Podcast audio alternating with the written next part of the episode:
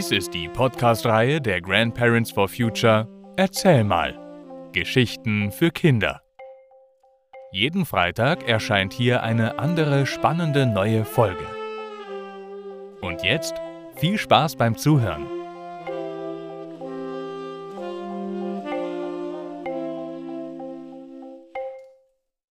Der Waschtag. Als ich klein war, hatte meine Mutter keine Waschmaschine. Und Waschsalons, wo man die Wäsche hintragen und dort in die Maschine stecken kann, gab es zumindest bei uns auch noch nicht. Sowas gab es vielleicht schon in Großstädten, das weiß ich nicht genau. Aber wie wurden dann unsere Kleider wieder sauber, wenn wir sie dreckig gemacht hatten? Das ging so. Einmal in der Woche, nämlich am Freitag, war Waschtag. Da wurde die Wäsche in den Keller getragen. Im Keller stand ein riesiger Topf mit Kabel und Stecker, denn der konnte sich elektrisch selbst heiß machen, ohne dass man ihn auf den Herd stellte.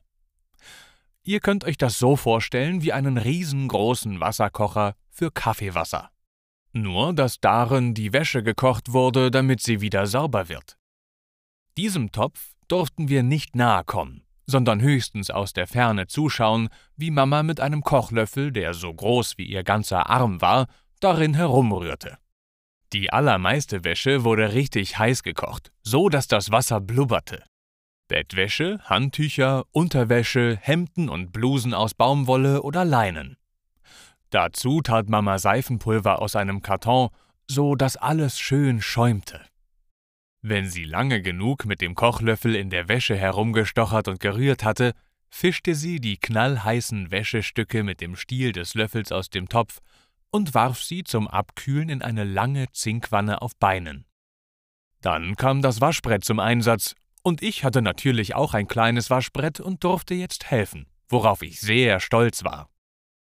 Jedes Wäschestück wurde nun einzeln auf dem Waschbrett bearbeitet zwischendurch ausgespült, gewrungen und glattgeschlagen, um prüfen zu können, ob es sauber war. Am Ende kam alles nochmal in den Topf mit warmem Wasser, um die letzten Seifenpulverreste herauszuspülen.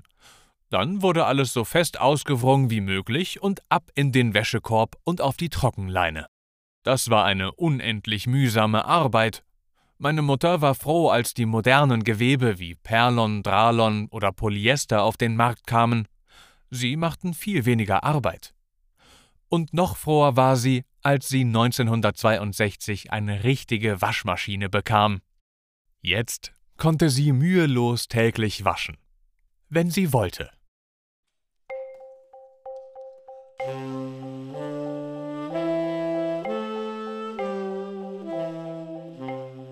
Das war der Waschtag. Gelesen von Matti Swieg. Vielen Dank fürs Zuhören und bis nächsten Freitag.